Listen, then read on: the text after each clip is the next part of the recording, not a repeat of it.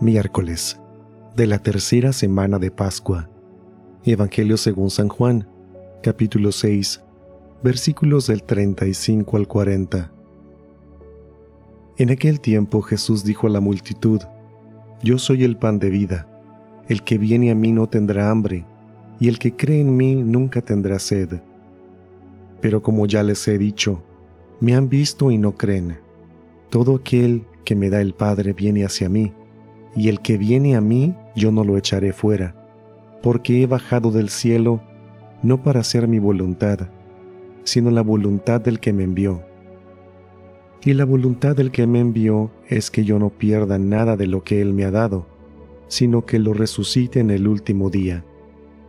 La voluntad de mi Padre consiste en que todo el que vea al Hijo y crea en Él tenga vida eterna, y yo lo resucite en el último día.